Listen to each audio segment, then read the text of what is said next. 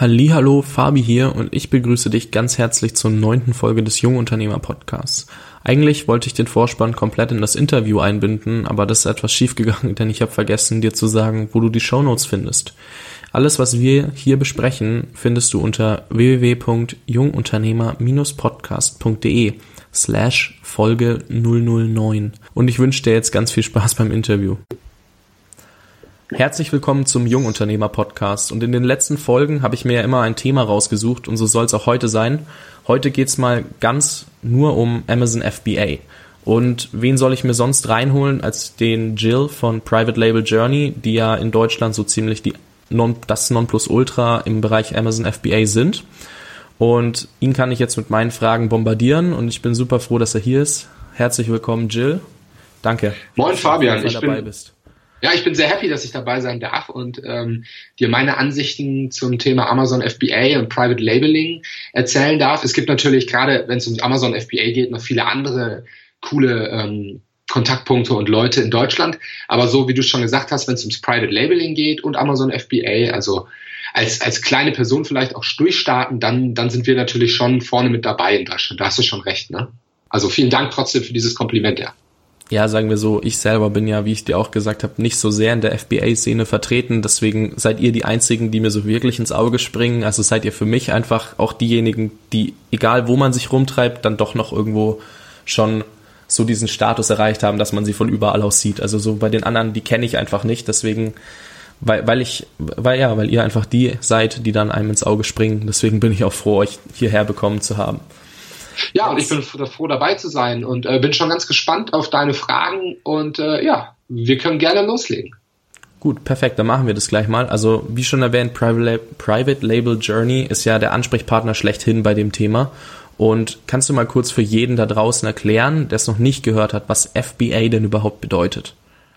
Klar, gerne. Also Amazon FBA oder FBA steht für Fulfillment by Amazon. Und das bedeutet, ähm, dass der Versand in diesem speziellen Fall von Amazon übernommen wird. Aber das ganze Geschäftsmodell, das wir eigentlich beschreiben und das wir erklären und wofür, wozu wir ähm, ja viele Blogbeiträge und Podcasts und so weiter machen, ist, ähm, ist so aufgebaut, dass man, beziehungsweise ich möchte eigentlich ganz kurz ausholen und ähm, uns so ein bisschen sagen, was so ein bisschen das Problem ist, im Onlinehandel momentan oder schon, schon länger. Ja, also das große Problem am Onlinehandel ist ja für viele Händler, die einfach Zwischenhändler sind. Ähm, mal mit einem Beispiel Mikrofon, weil ich mir das gerade letztens jetzt gekauft habe und wir da gerade noch drüber gequatscht haben. Wenn ich mir jetzt ein Mikrofon kaufe, dann frage ich mich, äh, erkundige ich mich bei meinen Freunden, bei Leuten und suche ein bisschen, was ist das beste Modell. Wenn ich das weiß, dann geht es mir hauptsächlich um den Preis und die Geschwindigkeit der Lieferung. Dann vergleiche ich also auf Amazon oder auf Google und suche dann nach dem Händler, der mir den günstigsten Preis zur schnellsten Versandzeit anbietet und der am besten bewertet ist.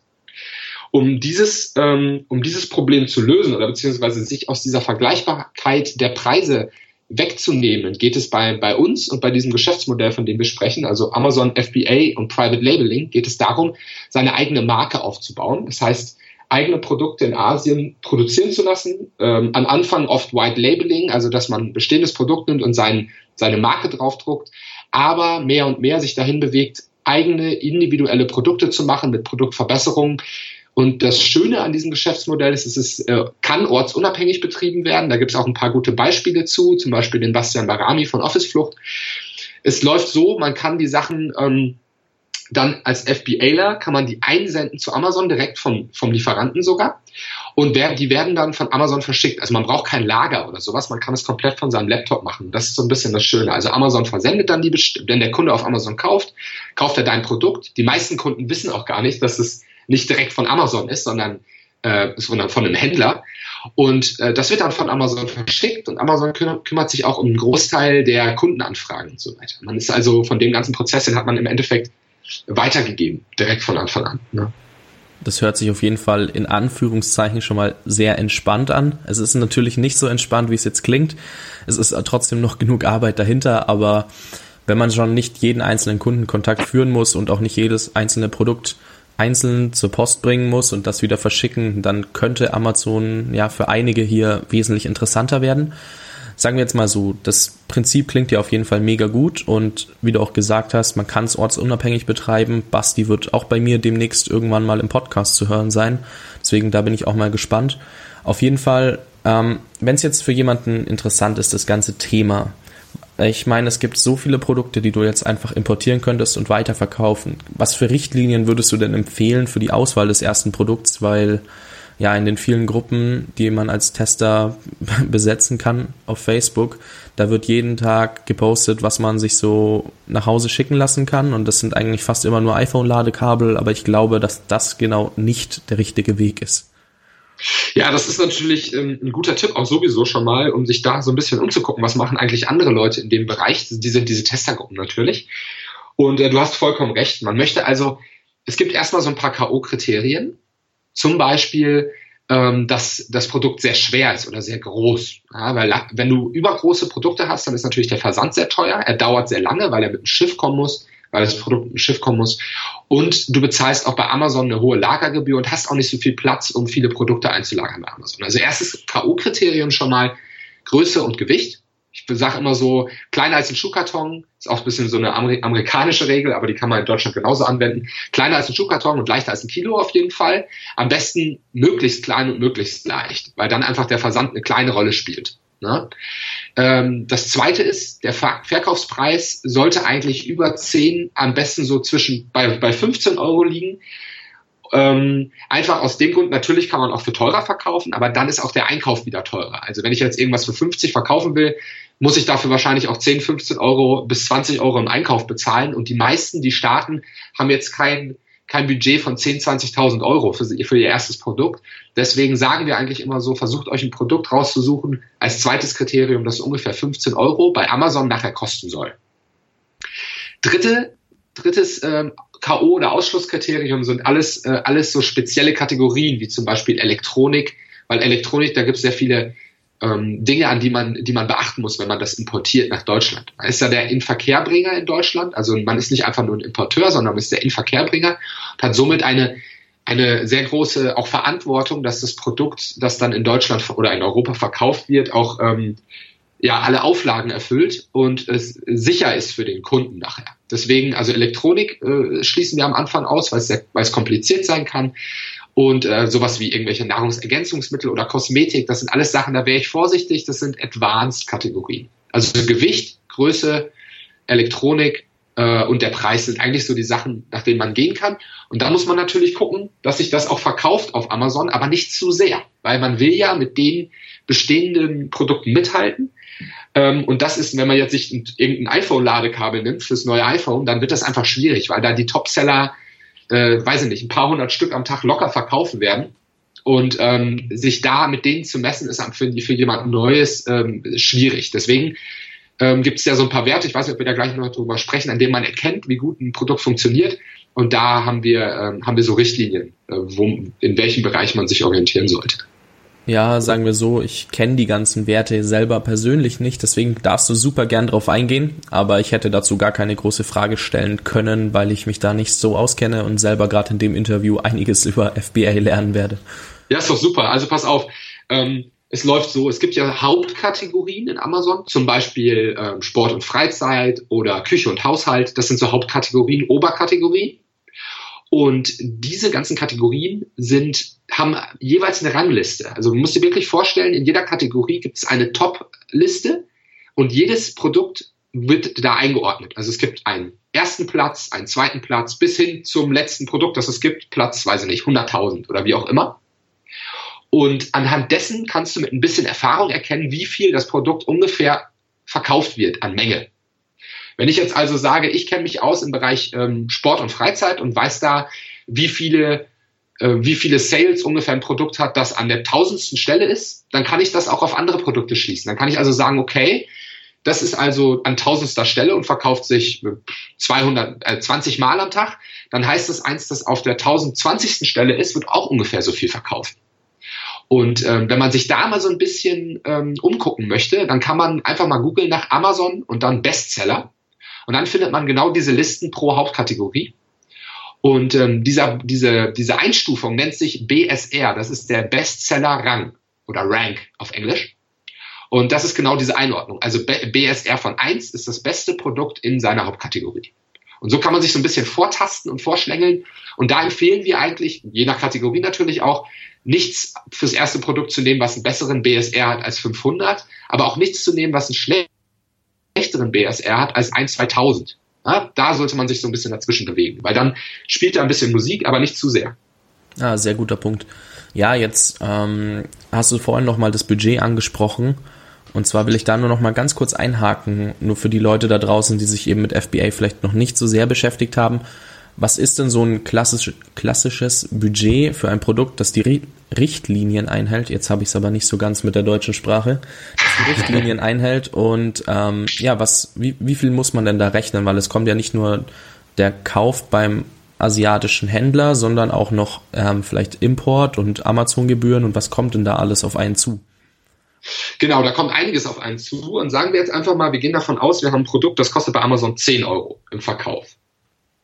Ja, dann will ich, dann habe ich eine Daumen, äh, eine, eine, Richtlinie. Ich möchte jetzt nicht mehr als 2,50 Euro bis 3 Euro für das Produkt ausgeben. Also ich sage immer so, ähm, den Verkaufspreis durch vier, das möchtest du ausgeben, bis es bei Amazon liegt. Und da kommen halt nochmal einige Kosten drauf. Also man kann jetzt nicht sourcen gehen und sagen, oh ja, okay, ich will das für 10 Euro verkaufen, dann kann ich ja ein Produkt kaufen, das bei zum Beispiel Alibaba, das ist die Plattform, wo man wo viele am Anfang anfangen zu sourcen. So die größte Online-Plattform für B2B-Handel, wo man also direkt in China bei, mit den Lieferanten in Kontakt kommt.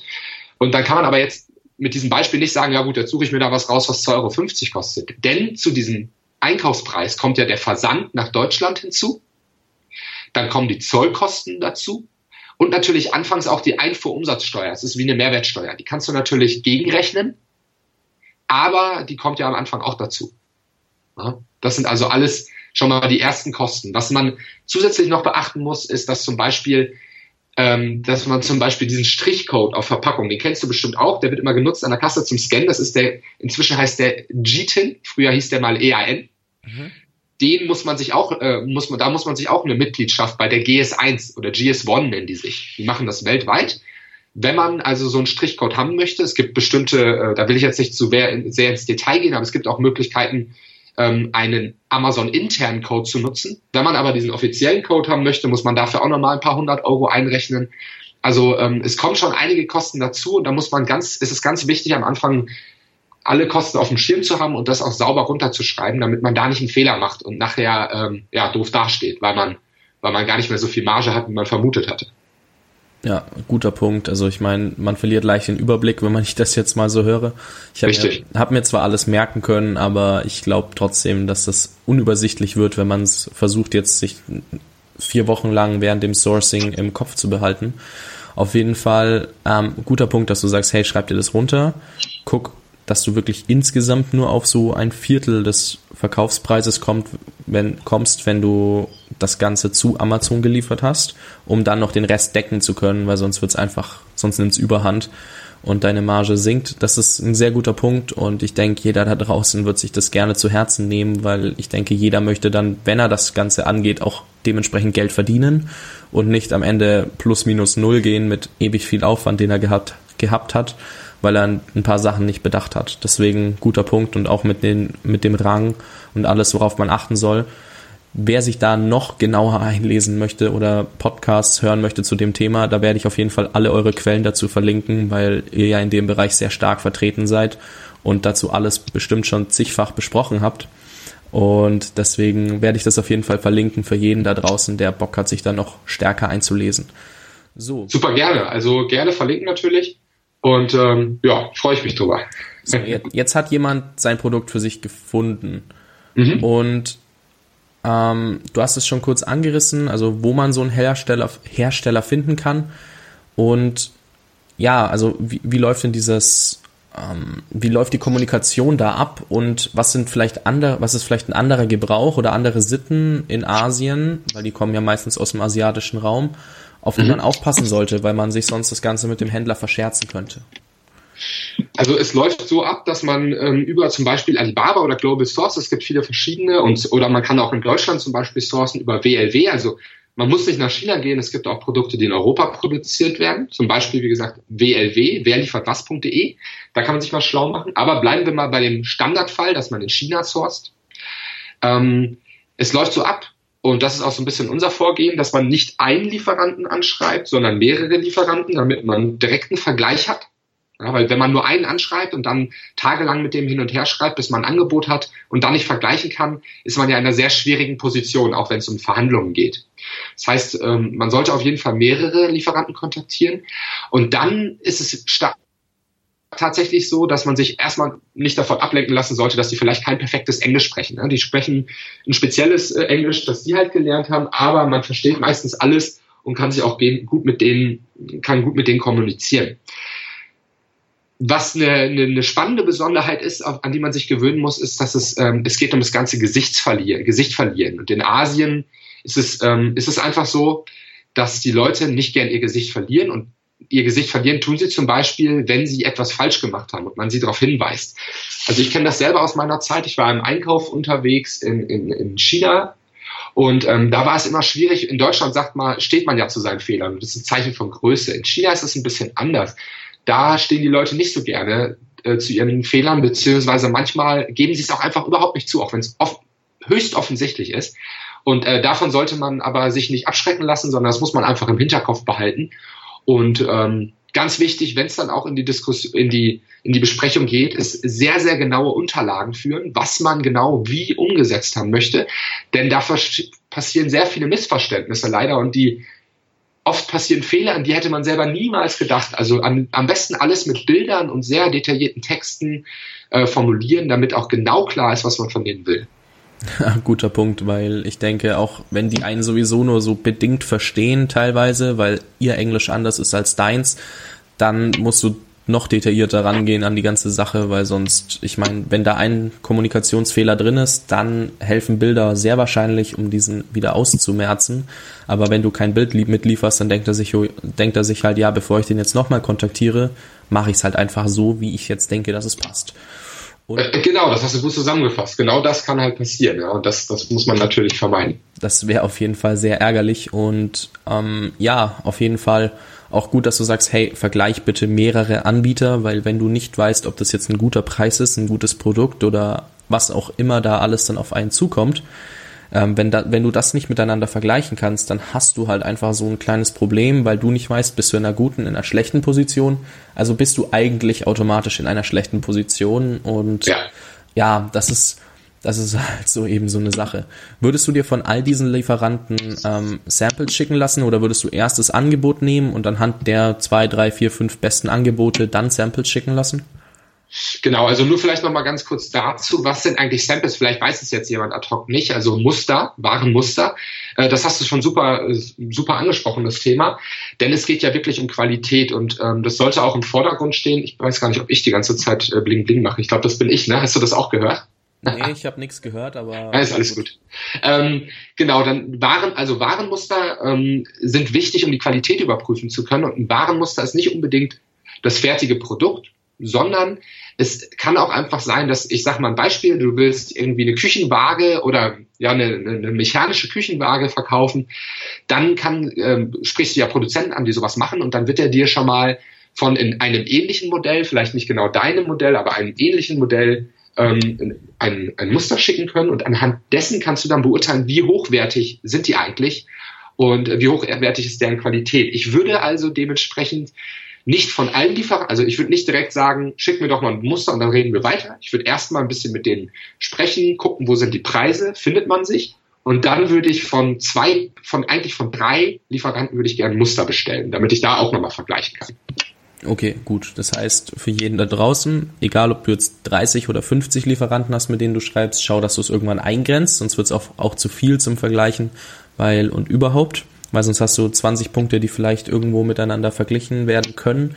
Und bei 19 ist der eine besser, der andere dann hier bei 18 und musst schon gucken, dass du da irgendwo auch miteinander vergleichen kannst und nicht die Übersicht verlierst.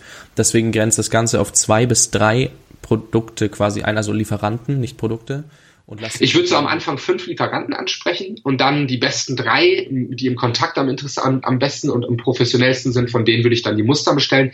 Weil so eine Musterlieferung kann auch mal 50 Dollar kosten, einfach weil die Expressversand machen mit einem Produkt und das ist halt ein bisschen teurer. Ähm, deswegen, klar kann man auch von fünf bestellen, wenn das Budget da ist, aber in der Regel, wenn man fünf Lieferanten anspricht, sind zwei davon, einer meldet sich nicht, der andere ist irgendwie meldet sich super spät und mit denen will man dann eh nicht zusammenarbeiten. Ja, das stimmt. Gut, dass du es gleich erwähnst, weil das wird einige wahrscheinlich erwarten, die sich damit auseinandersetzen. Jetzt, jetzt. Definitiv, ja, das ist äh, richtig. Ja, und jetzt hat man soweit das Produkt fertig, also man weiß, bei welchem Lieferanten man bestellt und jetzt gibt's ja zwei Möglichkeiten. Erstens, man lässt die erste Lieferung zu sich nach Hause liefern mhm. und schaut sie sich durch oder man schickt direkt zu Amazon. Was würdest du machen? Ich würde definitiv immer erstmal nach Hause liefern lassen. Denn ähm, man muss ja die Qualität kontrollieren. Gerade bei der ersten Bestellung will ich ja sicher gehen, dass ich mein, mein, ähm, meinem Kunden nicht irgendeinen Mist liefere. Na, vor allem, wenn man einen neuen Amazon Seller Account hat, dann guckt Amazon natürlich auch genau drauf, wie ist die Performance. Stell dir mal vor, du bestellst jetzt irgendwie 1000 äh, von diesen von diesen Wagen und dann sind die die Hälfte davon sind irgendwie haben irgendeine Macke und die Kunden schicken die alle zurück, dann ist direkt dein Seller Account geschlossen. Da kannst du ja, da kannst du Gift drauf nehmen. Also das geht dann ganz schnell. Generell ist es ja ist es mir eh wichtig, dass mein Kunde gute Produkte bekommt und hochwertige Qualität. Deswegen die erste Lieferung würde ich ähm, zu Hause nochmal kontrollieren. Oder alternativ kann man auch einen Inspektionsservice ähm, dahin schicken. Ähm, Asia Inspection fällt mir jetzt ad hoc ein. Das hat äh, mein Kollege vom Private Label Journey, der Thomas, hat das schon mal benutzt oder benutzt das mehrfach und ist damit sehr zufrieden gewesen. Das heißt, anstatt dass man sich das nach Hause schicken lässt, schickt man da in Asien jemand rüber, der guckt sich alles genau an und schickt einen dann im, im PDF als Zusammenfassung. Um, und dann kann man da entsprechend reagieren und es dann von da direkt zu Amazon schicken. Das hört sich auf jeden Fall auch interessant an, weil es spart ja auf der einen Seite Aufwand ohne Ende und auf der anderen Seite hat man nicht doppelte Versandkosten, um das gleich mal Schön. zusammenzufassen, weil sonst musst du ja von dir nach Hause nochmal zu Amazon schicken und je nachdem, wie groß dein Produkt ist, kann das schon einiges werden. Ja, wobei, was, was schön ist, ist, dass der in, innerdeutsche Versand, wenn man den in Amazon selbst anlegt, man kann also in Amazon selbst sagen, neue Lieferung anlegen, 500 Stück von diesem Produkt jetzt zu Amazon, diese, das ist sehr günstig. Also das ist sehr, sehr viel günstiger, als wenn man jetzt normal mit DHL oder UPS irgendwas verschicken würde. Auch gut zu wissen, weil ich hätte es definitiv so rum gemacht, dass es teuer geworden wäre für mich, wenn ich jetzt in der Situation gewesen wäre. Ja. Weil ich es einfach nicht gewusst hätte. Ja, mhm. sehr guter Punkt und auch wichtig und ich werde auch die ähm, den Inspektionsservice auf jeden Fall verlinken, dass sich das jeder mal anschauen kann, der sagt, hey, vielleicht mache ich es einfach so, dann muss ich es nicht erst zu mir schicken lassen und muss nicht alle tausend Stück durchgehen, sondern oder halt je nachdem, wie viel man sich dann vornimmt, durchzugehen. Genau, also das vielleicht auch noch. Ich würde jetzt nicht alle tausend Stück irgendwie in der Hand nehmen. Ich würde einfach mal jeden Karton aufmachen und reingucken, sind die alle okay, so auf den ersten Blick und dann passt das. Also ähm, dann, dann ja, ne, das, man kann natürlich auch alle, alle durchgehen, dementsprechend wie teuer das Produkt ist, vielleicht auch sinnvoll.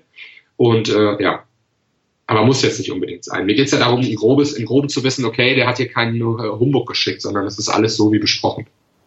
Ja, das ist, das ist auf jeden Fall wichtig und das ist auch, auch gut zu wissen für jeden. Ähm, schau einfach, dass du wirklich durchgehst, das Ganze, also wenigstens siehst, dass da grob alles passt und du es da hinschickst und nicht 50 Prozent deiner Ware zurückkommen, weil das einfach negativ auf dich zurückfällt. Erstens schlechte Bewertungen, zweitens dein Seller-Account könnte ziemlich schnell geschlossen sein und drittens ärgerst du dich dann am Ende doch noch mit Kunden rum, weil Amazon ja auch nicht jede schlechte Bewertung oder jedes Feedback übernimmt, sondern du auch was machen musst. Also kümmere dich da einfach anständig vorher drum und bereite das anständig vor, dann hast du im Nachhinein weniger Stress. Ja, genau, korrekt, das hast du gut zusammengefasst, ja. Ja, und jetzt nochmal ganz kurz. Also Amazon FBA ist ja derzeit ein mega heiß diskutiertes Thema. Ähm, denkst du, es gibt in einem Jahr noch dieselben Möglichkeiten ins Geschäft einzusteigen oder tickt deiner Meinung nach schon so die Uhr für jeden die Möglichkeit, also dass die Möglichkeit sich irgendwann mal, naja, in Luft auflöst, dass du einfach bei Amazon verkaufen kannst?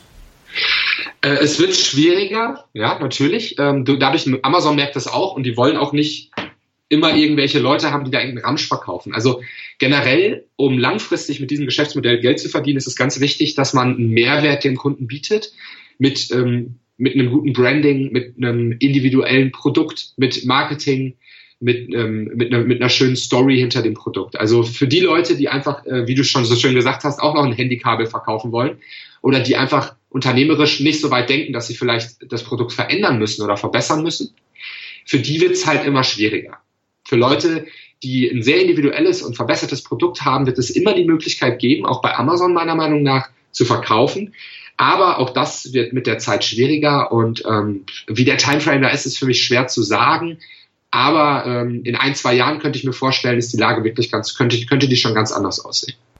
Sehr gut, danke auch für die Meinung, weil ich meine, man hört es immer wieder oft, aber wenn dann jemand, der sich wirklich Tag ein, Tag aus mit diesem Thema beschäftigt, dazu auch nochmal Stellung nimmt, ist es wesentlich mehr wert, als wenn ich jetzt da das wiedergebe, was ich höre. Deswegen gut, dass du mich da nochmal so ein bisschen bestätigst, weil es fasst eigentlich alle Meinungen zusammen, die man immer wieder hört, dass so ein, zwei, drei Jahre, dann kann es wirklich ganz, ganz anders aussehen. Und ja, also wer sich dafür interessiert und sagt, hey, das wäre was, ich habe ein Produkt, das interessiert mich mega und ich möchte da auch wirklich was mega Gutes auf den Markt bringen, dann schau dich jetzt um. Wenn du iPhone-Kabel verkaufen willst, kannst du es auch jetzt machen, aber es wird egal wie nicht ganz so, ganz so spektakulär wie ein eigenes Produkt, das dich wirklich catcht. Und ja, wir könnten bestimmt noch zehn Stunden über Amazon FBA reden, vor allem mit dir, weil du unheimlich viel in dem Bereich eben weißt. Ich möchte die Folge jetzt aber in dem Fall einfach nicht zu lange halten, weil ich denke, so die Grundzüge von FBA sind erklärt. Und wer wirklich tiefer in dieses Thema einsteigen will, der kann ja Private Label Journey auf allen Kanälen folgen, sich alles anhören, alles ansehen. Sehr gerne, Und natürlich dementsprechend, ja, was habt ihr denn alles so im Angebot? Du hast vorhin mal Podcast, Blog und alles angesprochen, aber da ist ja noch ein bisschen mehr dahinter. Genau, also wir haben damals wirklich gestartet vor, äh, ja, wie lange ist das her? Anderthalb Jahren ungefähr mit einem Podcast und YouTube. Also ich so ein bisschen YouTube äh, und ein bisschen Podcast. Der Thomas eigentlich hauptsächlich Podcast und ähm, haben unseren Blog, Blog auf privatelabeljourney.de. Das hattest du ja gerade schon erwähnt. Und bei diesen ganzen Formaten gibt es meistens wöchentlich oder sogar öfter Updates von uns. Außerdem haben wir eine große Facebook-Gruppe, die Private Label Journey Facebook-Gruppe. Ist, äh, ich weiß gar nicht, wie viele wir sind, 5000 irgendwas. Ne? Vielleicht gehen wir schon in die Richtung 6000, ich kann es dir gar nicht genau sagen. Und äh, bei uns gibt's alle zwei Wochen ein Webinar. Das ist wirklich live. Also viele Leute in dem Bereich, auch bei Amazon, äh, spulen, spulen halt so aufgenommene Webinare ab. Das finden wir schade. Wir nehmen uns alle zwei Wochen die Zeit, äh, um live die fünf Schritte zum erfolgreichen Amazon-Seller zu erklären. So nennt sich unser Webinar. Das machen wir jetzt auch schon seit Anfang des Jahres, also seit Januar. Und da zeichnen wir wirklich fünf Schritte auf, wie man von, von, äh, von dem Nichtwissen zu seinem Produkt als Bestseller auf Amazon sozusagen, wie der Weg sein kann, den man da beschreiben kann. Das ist eigentlich immer ganz spannend, um da so als erste Anlaufstelle zu starten.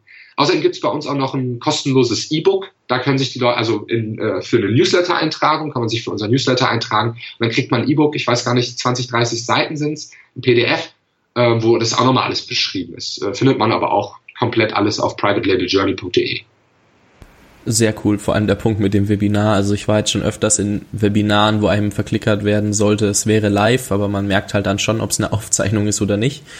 Und das ist auch großer Respekt, dass ihr jetzt seit Anfang des Jahres einfach jeden, also alle zwei Wochen so ein Webinar raushaut und sagt, hey, wir machen das live, weil das ist einfach viel cooler, viel authentischer und es bringt viel mehr den Leuten, wenn sie dann auch eventuell noch ihre Fragen stellen können und ihr darauf eingeht und dann eben einfach dieser Kontakt quasi da ist und nicht einfach so ein, ja, eine Aufnahme wieder. Ja, die Aufnahme, die funktioniert natürlich gut. Aus Online-Marketing-Sicht verstehe ich das, dass die Leute das machen, weil, äh, ja, weil es halt auch sehr gut konvertiert. Aber mal unter uns, äh, das ist dann für mich auch kein richtiges Webinar, das ist halt eine Aufzeichnung. Könnte man sich auch bei YouTube angucken. Äh, wo ist der große Unterschied? Naja, gut, man sieht auf der rechten Seite einen Chat, der einem vorgaukelt. Das wäre halt live, wie du es schon so schön gesagt hast. Und äh, genau diese Live-Fragen beantworten, also Fragen aus dem Publikum zu beantworten. Natürlich sind die oft ähnlich, aber immer wieder lernt man neue Leute kennen. Deswegen macht es uns eigentlich auch Spaß. Ja, ja, das stimmt. Also vor allem das mit dem Chat ist immer das Witzigste, aber naja, gut. So, jedem das seine und ich verstehe es auch irgendwo, aber es ist schade, wenn es als live dann teilweise promoted wird. Aber gut. Ja, ich werde auf jeden Fall alles verlinken, was, ihr, was du da gerade angesprochen hast, weil ihr habt einiges zu bieten und ich denke, es wird auch einige interessieren, dieses Thema. Und man sieht ja, es gibt sehr viele Erfolgsstories, die damit geschrieben wurden und da werden noch einige dazukommen. Und ja, ich gebe auf jeden Fall viel Glück, der sich dafür interessiert. Ich bin dir super dankbar, dass du dir Zeit für dieses Interview genommen hast und auch einfach dann sagst, hey, ich erzähle einfach mal alles, was ich so so zu bieten habe im Sinne von, ich kann dich alles fragen, was ich möchte. Ist ja ein Interview, aber ich finde es einfach mega cool, dass du dir die Zeit nimmst. Und ja, auf jeden Fall ein ganz großes Danke an dieser Stelle. Danke, dass ich da war, Fabian, und äh, Grüße an deine Hörerschaft. Ähm, ich freue mich, ich freue mich, dass ich euch ein bisschen was erzählen durfte über Amazon. Und äh, ja, hat Spaß gemacht mit dir. Ja, das freut mich auf jeden Fall. Ich wünsche dir auf jeden Fall noch einen geilen Tag. Gleichfalls. Ciao. Ciao, ciao. Ich denke, wir haben hier einen guten Überblick über das Thema Amazon FBA schaffen können und ich freue mich auch, dass Jill sich die Zeit dafür genommen hat und natürlich auch, dass du dir die Zeit genommen hast. Wenn dir das zu viele Links und Namen zum Mitschreiben waren, dann kannst du natürlich gerne in die Show Notes schauen und die findest du unter www.jungunternehmer-podcast.de slash Folge 009. Am Samstag geht es direkt weiter und in der zehnten Folge habe ich Calvin Hollywood im Gepäck. Mit ihm zusammen gehen wir ziemlich gut darauf ein, was im Zusammenhang mit Social Media wichtig ist und wie du deinen Auftritt auf den Plattformen langfristig verbessern kannst. Ich wünsche dir noch einen schönen Tag und bis zur nächsten Folge. Ciao, ciao.